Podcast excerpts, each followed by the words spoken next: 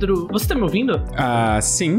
Você entende o que eu tô falando? Ah, sim. Por quê? Por que você entende o que eu tô falando? Como um modelo linguístico treinado por uma inteligência artificial, eu não estou apto a responder essa pergunta. Bom, né, é, é, assim, óbvio que deve ter uma resposta muito mais profunda que eu espero que você vai me dar nos próximos 15 segundos. Mas eu diria que é porque ao longo da nossa infância a gente aprendeu algo chamado língua, idioma. Uh, co co concordo. É, em particular, nós não aprendemos qualquer língua, nós aprendemos a mesma língua, que é o português certo? Exato. Então, veja se você concorda comigo, né? Você acha justo que eu diga que a razão pela qual nós podemos nos comunicar é porque nós temos uma língua em comum, correto? Tá, eu vou dizer incorreto, mas é correto. É correto. Não, eu concordo, é correto. Nós temos a língua em comum, então nós somos. É que não é só língua, né? Tipo, é, não é só língua. Mas. Mas nesse contexto, sim, é só língua, eu vou concordar. Então, vamos, vamos até ser mais abrangente. É, vamos supor que eu faça algum desenho, algum pedaço de arte e mostre para você. Pode ser que você não tenha a mesma interpretação que eu daquela arte, mas você vai conseguir olhar para ela e provavelmente deduzir um significado, certo? Uhum. E daí isso realmente, provavelmente ainda vai ser um significado parecido, porque a gente tem um background, a gente é do mesmo país, a gente nós somos pessoas com um background relativamente incomum, certo? É, é, isso me lembra da minha experiência assistindo Gato de Botas 2 com minha namorada. E, embora a gente tenha a mesma língua, eu tive uma experiência totalmente aterrorizante e existencialista vendo o filme, que é maravilhoso, por sinal. Sim. E ela não teve a mesma experiência que eu. É. Acho que isso toca bem no que eu quero falar. Comunicação, pre, é, para ter comunicação em qualquer nível, é preciso que em alguma capacidade tenha alguma coisa em comum entre a pessoa enviando informação e a pessoa recebendo informação, certo? Sim. Se eu pegasse esse mesmo filme, que as experiências são distintas em vocês dois, pegasse uma máquina do tempo, levasse ele pra Era das Cavernas e rodasse esse filme para humanos pré-históricos, aquilo ia parecer um surto psicodélico vindo de um deus certo? Eu eles... queria muito ver a reação deles quando o gato começa a falar. É, eles provavelmente iam se perguntar se eles não comeram os cogumelos errados de novo, sabe? então, Pedro, eu, eu, tenho uma pergunta, algumas. Joga. Você consegue se comunicar comigo e você consegue se comunicar com a sua namorada, você consegue é, entender a arte feita por humanos no século XXI, pelo menos em alguma capacidade, pelo menos uma das possíveis perspectivas dessa arte, Sim. correto? Uhum. Você acha que conseguiria se comunicar com William Shakespeare? Sim. E com o imperador romano Júlio César? Sim. Sim? Como você se comunicaria com ele? Fazendo sinais. Se eu tô com sede, eu aponto pra água. Se certo. eu tô implorando ah. pela minha vida, eu tô mostrando um sinal, tipo, dedão pra cima, assim, sabe? Aí você já tá, então, abrindo mão de ter que usar a língua, né? Você tá apelando pra alguma característica comum que você imagina que até um humano no passado entenderia alguns sinais básicos, correto? Sim. Per, per, então, Pedro, como você se comunicaria com um ser humano que só vai existir daqui a 10 mil anos e de que você não sabe nada? Aí, embaçou. Assim, eu imagino que alguns elementos de comunicação e de sentido estão tão impregnados no nosso cérebro que eles independem da era em que a gente vive. Uhum. Por exemplo, eu imagino que se a gente vai entrar numa pirâmide e a gente vê uma representação hierográfica de caveiras, a gente vai se perguntar: hum, talvez não seja uma boa ideia entrar aqui. Isso se você for um humano que preza pela sua vida, não é? Sim. Se você for um arqueólogo entrando numa pirâmide que ninguém nunca viu e achar um monte de símbolo estranho que fala um perigo, você vai ficar: nossa, esse deve ser um lugar importante, deixa eu me organizar para escavar aqui. É, esse é um risco que a gente tá correndo. É, você já entendeu do que eu quero falar hoje, Pedro? Sim, eu, eu preciso admitir que eu entendi do que tu queria falar hoje, logo no começo do episódio, mas. Ah, que bom. A gente tem uma Beleza, mente muito colimada, Greg. É, é. Então, do que eu quero falar, Pedro? Semiótica. Mais especificamente nuclear, eu imagino. Exatamente. É, eu não tenho educação em semiótica formalmente, assim, né? Então, vou falar sobre um problema que é levantado quando um dos caminhos para lidar com lixo nuclear não é o único é a ideia de que a gente vai enterrar ele muito fundo em alguma estrutura geológica que vai durar muito tempo e que fisicamente o lixo nuclear vai ficar seguro até ele decair o suficiente lá. O principal perigo para esse lixo nuclear deixar, deixar de estar numa situação segura é a interferência humana no futuro. É que num futuro remoto, uma civilização que talvez não, uma civilização ou grupo de pessoas que não saiba que tem lixo nuclear perigoso num certo local do planeta, vai lá, sei lá, escave por petróleo, comece a construir uma casa ali. Enfim, interfira fisicamente com o local e acabe liberando ou se machucando devido à radiação. É, o que seria um grande problema. Sim. Até... Uma das formas. Pode falar. Até para contexto, assim, a maneira hoje que a gente, tipo, digamos, seria a melhor de todas para guardar lixo nuclear em um lugar seguro é literalmente usando cavernas que a gente mesmo cavou e esculpiu em rocha bruta, que ficam a muitos metros de profundidade, num lugar totalmente isolado, tipo Finlândia, que parece ter um ótimo uhum. solo, uma ótima geologia para isso, inclusive e literalmente concretar isso, fechar e deixar assim o mais não interessante possível. Exato. É, dito isso, se você fizer só isso, arqueólogos vão achar interessante, porque nossa, olha que coisa que humanos do passado esconderam aqui. Então, esse é o principal problema da, da de que você, para evitar que humanos interfiram, você quer comunicar perigo. Só que nem todos os humanos são parados por avisos de perigo. Então você quer comunicar que você não deveria mexer ali, só que você não sabe para quem você vai comunicar, o que, que essa pessoa vai ter nessa cabeça e exatamente quais motivações e incentivos impediriam aquela pessoa de escavar lixo nuclear sem querer. Até certo? esse problema da semiótica nuclear especificamente, eu acho que ele até fica mais fácil de visualizar se a gente trocar um ser humano hipotético de daqui a 10 mil anos por imagina que um alienígena para na Terra. Como que a gente faz para ele entender que não pode mexer ali? É, eu, eu acho que isso fica mais complicado porque mesmo o design ainda é baseado na ideia de que humanos vão tentar interferir. Ah, tá. O, o em 1990, nos anos 93, para ser preciso, na década de 90, é, estavam planejando usar um lugar no Novo México para fazer esse esquema de enterrar, enterrar lixo nuclear, a planta de depósito piloto, e uma comissão com bastante cientistas dos Estados Unidos e mundo afora,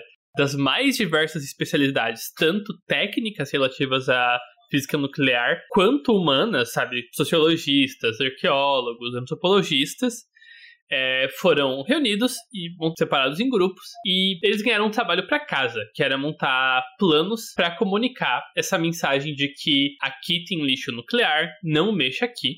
De forma que essa mensagem, mensagem perdurasse por pelo menos 10 mil anos. E você sabe por que 10 mil anos, Pedro? Eu não consigo entender a data arbitrária, mas gostaria de entender. Então, é uma data arbitrária. Ah, tá. É, antes disso era, era mil anos. E depois, ah, não, mil anos o lixo ainda vai estar muito perigoso. Vamos botar pra 10 mil anos. Greg, tu perdeu a oportunidade perfeita de dar, tipo, uma desculpa plausível, mas nonsense, de, sei lá, é. 10 mil anos é o que a gente sabe mais ou menos que a humanidade moderna tem durado, ou é mais ou menos quando foi inventada a escrita. Então, podia ser qualquer oportunidade. Eu, eu quero ressaltar isso, porque tudo que eu vou falar aqui é bastante criticado por outros grupos, sabe? Críticas bem razoáveis. E uma dessas é, por que 10 mil anos? E a resposta é, meh. Se você fosse usar quanto tempo o decaimento levaria para o lixo nuclear ficar, sabe, não perfeitamente inerte, mas com uma emissão de radiação parecida com o que a gente tem no dia a dia, a escala de tempo seria de milhões de anos. Sim. Isso aqui é completamente inconcebível para humanos tentarem qualquer coisa nessa escala de tempo. A gente nem vai estar aqui daqui a milhões de anos. É, a gente não vai estar daqui a 10 mil anos, mas a gente quer evitar que alguém mexa. Então, as humanos, né? É, tá, a espécie humana, é. Uhum, é, exatamente.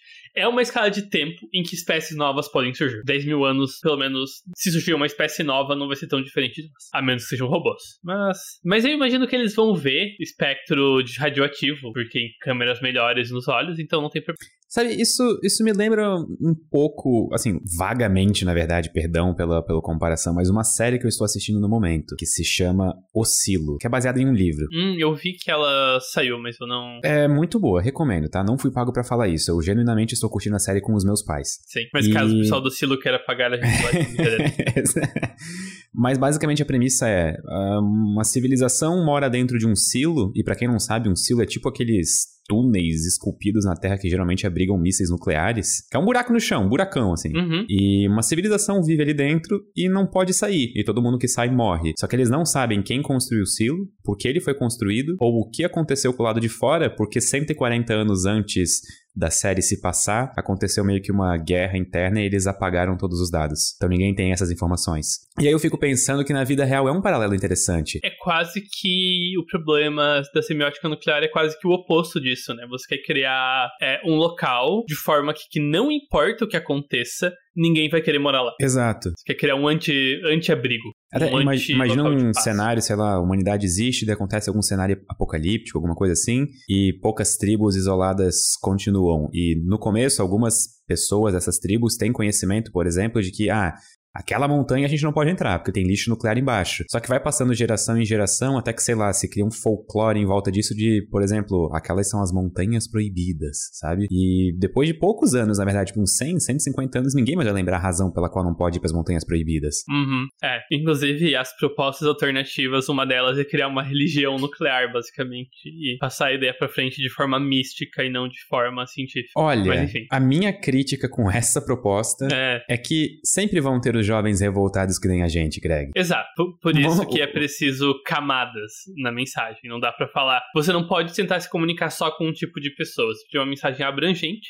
E nós vamos falar da, do relatório mais técnico e menos viajado, quais são essas quatro camadas de mensagem. Mas antes, Pedro, eu vou justificar porque eu quero falar com humanos. Porque o relatório assume quatro coisas sobre humanos que eu acho que estão, não necessariamente vão estar corretas sempre, mas são. É o mínimo que você precisa para estabelecer comunicação, eu diria. Quais são elas? Primeiro, humanos continuarão curiosos. Nossa, eu acho que isso é uma característica inerente da humanidade, assim. É. Até, eu, eu até extrapolo isso que não só humanos, porque meu cachorro, uhum. por exemplo, é um cachorro, mas é bem curioso. Concordo. Uh, alguma versão da escrita vai continuar em uso. Ah, acho que também não tem nem como discutir isso. Certo. O hábito de contar histórias para transmitir informações vai continuar. Esse também é o tipo de informação que eu acho que é, tipo, inerente da humanidade. Parece que era uma coisa que a gente fazia sem pensar quando a gente era caçadores-coletores. Concordo. E só para deixar claro, isso não quer dizer que a nossa história vai ser algo conhecido, que a história da humanidade presente vai estar nos livros didáticos do futuro. Só que o conceito de contar histórias ainda vai existir como conceito. Concordo. E por último, imagens ainda vão ser uma forma de se comunicar. É, acho que isso também, enquanto a gente tiver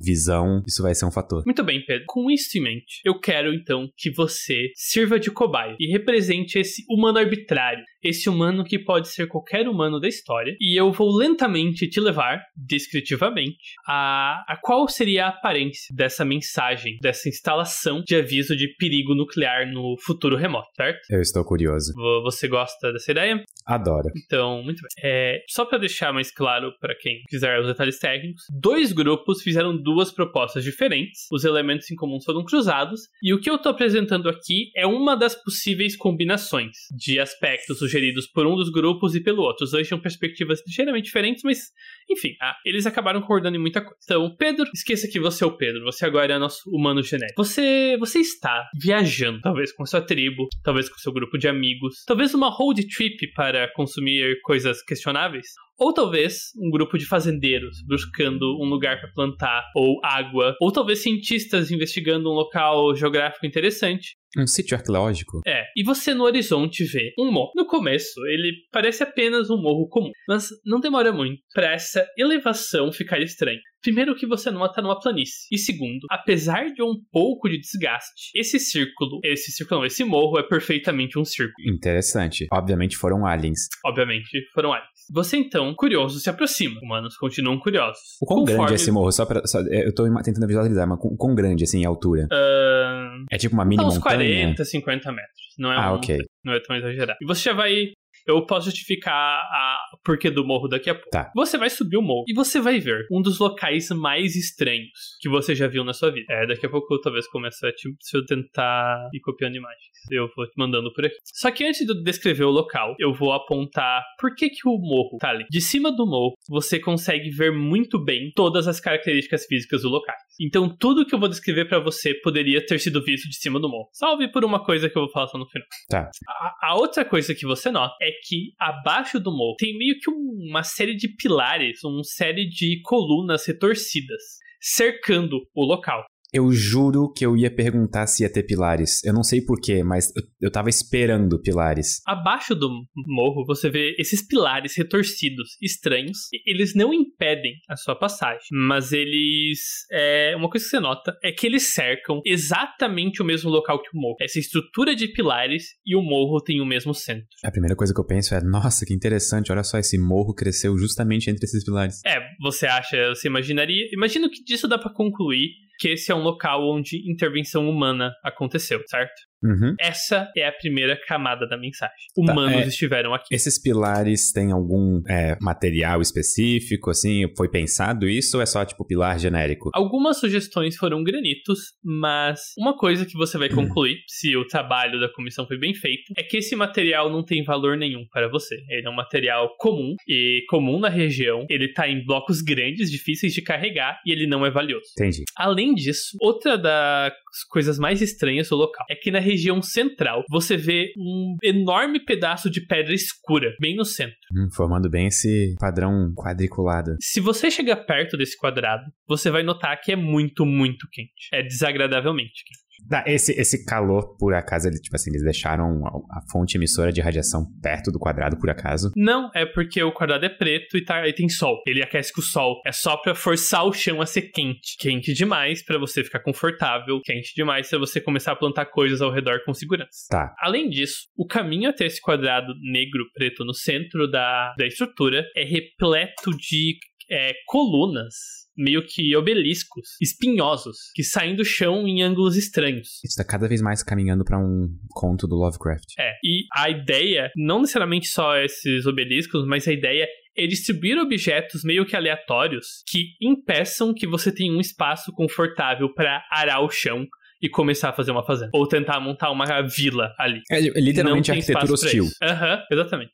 Tipo, deixar o espaço menos aproveitável possível. Exatamente. Interessante. E se você entende que esse é um espaço hostil, um espaço de desagradável, um espaço onde você não deveria estar, você entendeu o segundo nível da mensagem. Esse é um local de perigo, esse é um local de coisas desagradáveis. A terceira camada da mensagem, ela é, já começa a mirar um público mais refinado. Ela não assumiu uma pessoa arbitrária, mas alguém que tá lá, não por coincidência, mas talvez por curiosidade. Em meio a essa cacofonia de formas que tentam te atacar, você vai achar umas estruturas de paredes um pouco mais confortáveis. As paredes seguram um pouco do calor e você vai achar uma série de símbolos e desenhos nessas paredes. Os símbolos são escritas em línguas e os desenhos representam o possível perigo que tem ali. Isso inclui rostos humanos fazendo expressões de dor ou similar, náusea, desconforto. Também e, é, inclui alguns quadrinhos que tentam representar que o que tá ali é perigo, é morte, é algo que pode acabar com a sua vida. Eu mandei um desses quadrinhos lá. Eles perderam muito a oportunidade de fazer uma releitura daquele quadrinho Loss. Sério. Realmente é, seria, seria uma, uma mensagem perfeita, né? Mensagem de perda. E pra quem não entende esse meme, gente, por favor, não, não vão atrás. É, não entendo. É, eu acho que é o meme mais abstraído da história da humanidade. É. Assim, eu tenho uma crítica a essa última imagem. Eu, é, eu ia comentar se tem umas críticas bem boas dessa última. É, é, primeiro, as linhas são finas. Eu não sei se eles iriam usar. Porque, assim, tem muito risco de erosão, né? Porque quando, por exemplo, a gente vai fazer, sei lá, bolar as estampas da louça, a gente tem que cuidar muito com linhas finas, porque é muito difícil de reproduzir isso no material das camisetas. É uma, tipo, limitação da técnica de impressão. E eu imagino que isso provavelmente seria esculpido em uma pedra de mármore nesse quiosque, como tu dissesse. E eu fico pensando em o quão sujeito à erosão isso estaria. Porque esses traços finos, tipo, no último quadrinho, a pessoa deitada com o símbolo radioativo está deitada e com meio que um sorriso triste, assim. Um sorriso não, um- uma boca triste, tipo, hum, sabe? Eu consigo visualizar o som que eu vi lá. Legal. Semiótica. Vamos lá. E eu acho que talvez isso corra muito risco de ser perdido com o tempo. E não tá muito claro pra mim que ele morreu, tá? É, aham. Inclusive, eu vi um, um site que critica especialmente esse quadrinho, criando interpretações alternativas que, por mais que a gente que sabe que o símbolo nuclear é perigoso, dá pra totalmente ver como alguém entenderia. Tipo, ah, olha, nesse chão tem essa coisa que faz plantas crescerem. É. Ou se você tocar nessa caixa, você fica grávido desse negócio. Tipo isso. Então, realmente, como eu falei, não nem de longe isso é algo perfeito e várias coisas provavelmente vão ser descartadas em alguma capacidade que isso foi implementado. Uhum. Dito isso, o mais concreto que tem de informação ali são os símbolos nas paredes. Quais são esses símbolos? É, são escritas em sete línguas diferentes. Eu tô meio curioso de quais, quais línguas eles escolheram. São as seis línguas oficiais da ONU, que é. Deixa eu achar aqui rapidinho: árabe, chinês, inglês, francês, russo e espanhol. São seis. Mais a língua do povo nativo da região. No caso da. Essa proposta estava envisionando uma estrutura no Novo México, então ia ter a língua navarro. Que é a língua do povo indígena do Novo México. Mas, Faz por sentido. exemplo, se for na Finlândia, provavelmente vai ter finlandês e a língua do, dos povos originais lá da. Não sei qual vocês falam, as línguas que os esquimós falam por lá. Mas enfim, línguas que os povos da região falam. Os independente de quem se inuit, isso, bem lembrado. Qual mensagem estaria escrita explicitamente? Essa mensagem explícita é o terceiro, o, a terceira camada da mensagem, que é uma explicação mais direta do perigo e de como o perigo nuclear funciona. Então, é, eu vou. Posso ler a mensagem? Por favor. Esse local é uma mensagem. É parte de um sistema de mensagens. Prestem atenção. Mandar essa mensagem foi importante para nós. Nós nos considerávamos uma cultura poderosa. Esse não é um lugar de honra. Nada para ser comemorado está aqui. Não tem nada de valor aqui. O que está aqui é perigoso e repulsivo para nós. Essa mensagem é um aviso de perigo. O perigo está nesse local em particular e aumenta em direção ao centro. O centro do perigo está por aqui e é tem um certo tamanho e uma certa forma, e o perigo está logo abaixo de nós. O perigo ainda está presente no seu tempo, como estava no nosso. É um perigo para o corpo e pode matar. A forma do perigo é emanação de energia. O perigo é, é, liberado apenas se esse local for mexido o suficiente. Esse é um lugar para ser esquecido e deixado inabitado. Eu achei meio grande. É, a, a ideia é ser extremamente redundante. Justamente para, se você conseguir só traduzir um pedaço, você pegar o que tem que ser feito falar. É, nesse ponto faz sentido. Ajuda é. um pouco melhor na explicação. E a ideia é justamente a mesma informação de novo e de novo, com semânticas ligeiramente diferentes para torcer que pelo menos um pedaço da mensagem total vai ser entendido. Pedro, essa mensagem te pararia se você conseguisse ler a língua ainda? Ah, Greg, para ser sincero, não. É, não. Se você fosse um arqueólogo, isso provavelmente deixaria coçando muito para querer saber mais, certo? Hum, totalmente, porque faz parte da curiosidade. Eu achei um lugar totalmente estranho, quase alienígena, no meio do nada e tem todas essas mensagens falando sobre honra, morte e deixar isso ali ser esquecido. Tipo, eu quero e ver pra... o que tá enterrado ali. E para isso que existe a quarta camada da mensagem. Assim que você começasse a escavar, ou talvez já revelado por erosão e mudanças geológicas, você veria a entrada de uma gruta. Nessa gruta, você acharia o que seria basicamente um grande museu. Nessa sala teriam diagramas sobre física nuclear e respostas a todo tipo de pergunta que concebivelmente um arqueólogo gostaria de saber no futuro. Basicamente um relatório do que é aquele lugar, por que que a gente fez, como isso veio acontecer, mais ou menos como era a nossa civilização, e um texto tentando ser extremamente honesto sobre a situação da coisa e em míseros detalhes porque aquilo é perigoso, incluindo teoria nuclear básica, sabe? Por que que em nenhum momento resolveram colocar, sei lá, esqueletos ali dentro de pessoas mortas? Provavelmente porque é antiético, alguma coisa assim. Não, as pessoas já morreram, coloca o esqueleto ali. É.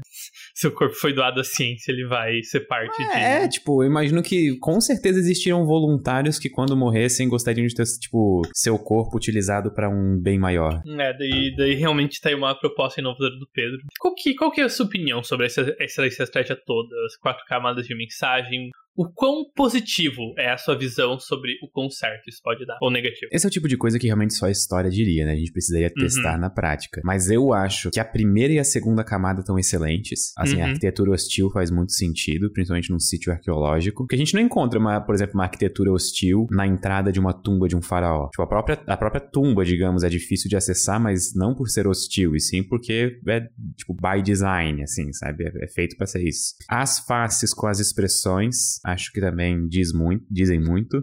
Só que a parte das mensagens, levando em conta que seriam 10 mil anos pra frente, essa é a parte que eu mais tenho minhas dúvidas, sabe? Essa uhum. é a uhum. parte que mais me deixa. Eu esperava que eles fossem colocar algo que, assim, fosse dar a mensagem só que com símbolos ou coisas que não envolvessem língua. É, eu, eu acho que isso é bem difícil, assim, de fazer. Por exemplo, nessa, nessa, no frame que tem todos os rostos fazendo as expressões, talvez fazer isso e colocar uma, tipo, a caveira no lado, sabe? De cada uma delas, indicando, tipo, uma causa e efeito. Porque eu imagino que uma próxima espécie inteligente que chegasse ali ia entender um mínimo de causa e efeito. Eu imagino até que isso seja meio que uma condição racional lógica de cérebros humanos. Mas, se a gente pedisse provavelmente pro chat GPT resolver isso pra gente, ele ia simplesmente deixar o material radioativo exposto para quem chegar perto morrer. Então, nunca teria o problema de alguém mexer com aquilo, sabe? Pois é, deixar o... Enfim, fazer uma situação e que com certeza vai ter uma casualidade no mínimo pra deixar claro o perigo, né, de cara, assim. É, tipo, entrou, morreu, não vem aqui. Vou botar o máximo possível, botar até um plutônio ativo mesmo pra garantir que vai ser bem rápido ainda. Não, cria uma usina que funcione por 100 mil anos, tá ligado? Deixa ele funcionando. Tem uma proposta alternativa que eu, eu gosto bastante, eu, eu quase sou parcial a ela, eu diria. Qual que é? É não fazer nada, que possivelmente seria a escolha mais difícil para ser tomada. Mas só enterra o lixo nuclear fundo, limpa todos os rastros de que humanos estiveram ali e torce para ninguém escavar por petróleo lá nos próximos 10 mil anos. Eu gosto bastante também. Até porque, tu, tu já viu os esquemas das, das minas? Já, já, já vi algumas. Mapa de cavernas, tá falando? É, a, especificamente a de Onkalo, que fica na Finlândia. Assim, o negócio é genuinamente fundo. Fundo num nível em que. Quais as chances, sabe, de alguém chegar e cavar 500 metros num, numa rocha extremamente. Tipo, sabe, nem tem petróleo lá. Uhum. Então, é, acho que a, a, moral da história, meus caros ouvintes, é que se você quer mandar uma mensagem pro futuro, talvez a mensagem mais poderosa seja o seu silêncio. Poético. Uau, isso, isso foi bastante poético. Foi, apesar que eu acredito que não tem muito significado, mas foi poético. É que assim, a gente também vive num momento um tanto quanto único na história da humanidade, em que praticamente todas as civilizações que coexistiram, hoje em dia meio que fazem parte de uma só, né? A civilização humana. Então eu acho muito baixa a probabilidade de acontecer, por exemplo, o que aconteceu com, sei lá, os incas, astecas ou os antigos egípcios que tiveram meio que a sua cultura perdida no, no meio do tempo, assim, sabe? Acho que o Império Romano é um bom exemplo, né? Que durou muito tempo e a queda do Império Romano durou 1500 anos, né? Sério? É, porque o, o Império Romano do Oeste, do Ocidental, caiu lá acho que foi 100, alguma coisa assim. Não lembro quando o Império Romano Ocidental caiu, mas ele caiu perto do ano zero. E o resto do Império Romano, que virou Império Bizantino, só caiu 1800 anos depois, sabe? Cara, não sabia disso é. não. É, o Império Bizantino é o Império Romano Oriental e sobreviveu milhares de anos após o Império Romano, sendo que os dois têm uma linha histórica bem direta um pro outro, né? Um é a continuação do outro, só que separado. Da hora, não fazia ideia disso. Bom, mas de qualquer maneira, eu acho que a gente não teria perdido. Tipo, a gente não tá num ponto. Da... A não ser que todo mundo morra, sabe? Eu acho que a gente não tá num ponto da história em que é fácil de perder todos os rastros. Por isso que eu acho a ideia de conservar em várias línguas interessante. Embora se a gente tá pensando em seres hipotéticos que não falam a nossa língua, isso também deixa um pouco mais difícil a situação. Sim. É, muito do, do que ah, os princípios do design se justificam na arqueologia. Só que uma crítica muito boa é justamente que o que a gente não tá, a gente tá fazendo não é análogo à arqueologia. Nenhum povo do passado fez algo para durar tanto assim pro futuro, com uhum. um futuro tão distante. E outra. E, pode falar. Não, pode falar, pode falar. Eu sei fazer a piada, porque. E quando a gente acha isso, que eles fizeram isso, a gente chega na conclusão tosca de o fim do mundo em 2012 graças ao calendário Maia, sabe? é só porque eles fizeram um calendário que é do 500 anos pra frente, gente. Não, o Maia é 2 mil anos pra frente. E, e por que, que eles iam fazer mais, sabe? Pedro, você tem algum evento marcado pra 2100? Ah, ainda bem que não. É, então. Eu espero estar os livre teriam, é, num domingo. Vamos, vamos ver o bug do Centennial aí. Inclusive, deixa eu ver que dia que vai ser o meu aniversário no ano de 2100. Calma que eu tô dando scroll, eu vou chegar lá, eu tô em 2050 já. Eu consigo te ouvir digitando no Google pra ser mais rápido do que eu, mas eu vou ganhar essa corrida. Ó, o meu aniversário em 2100 vai ser numa terça-feira. O meu vai ser no domingo. Ou seja, inclusive, eu cliquei no... eu cliquei no meu calendário e eu tenho uma reunião marcada para as 11 da manhã, Greg. Sabe ah. aqueles eventos automáticos que criam para toda semana? Eu tenho então, uma reunião marcada para 2100. Os maias estavam certos, eles viram o futuro, planejaram datas séculos à frente.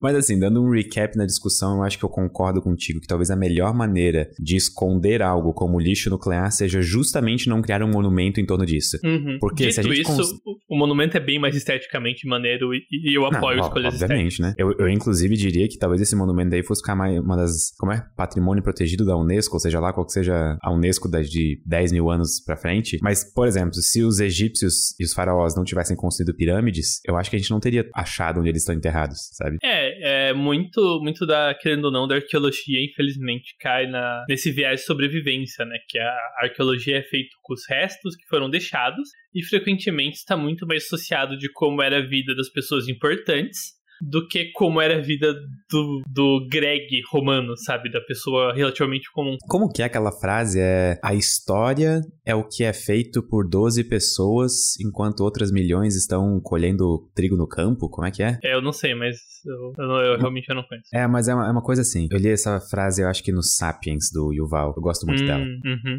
É, e isso é uma questão bem, bem séria, né, de como você faz história e ciência do passado no geral, porque só quem tinha poder tinha a capacidade de deixar rastros pro futuro de forma significativa. Só que, por outro lado, era justamente, às vezes, a, os fatores mais consequências do dia a dia, falta o sucesso de uma colheita que podia drasticamente mudar a política de um lugar de uma hora outra. Então é, é muito complicado aí.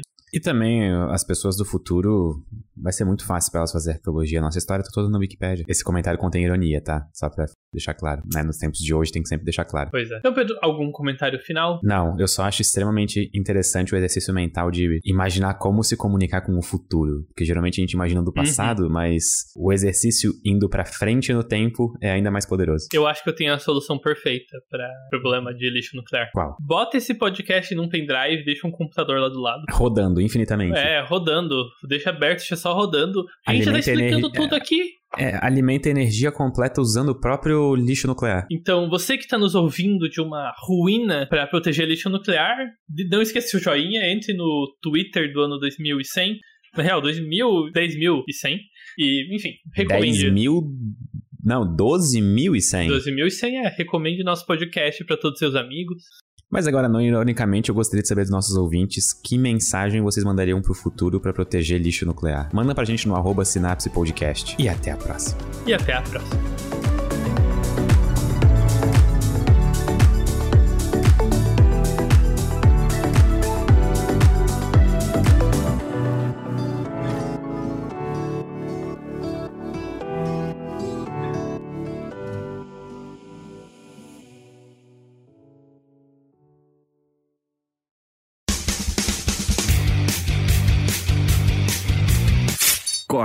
Edição de podcast.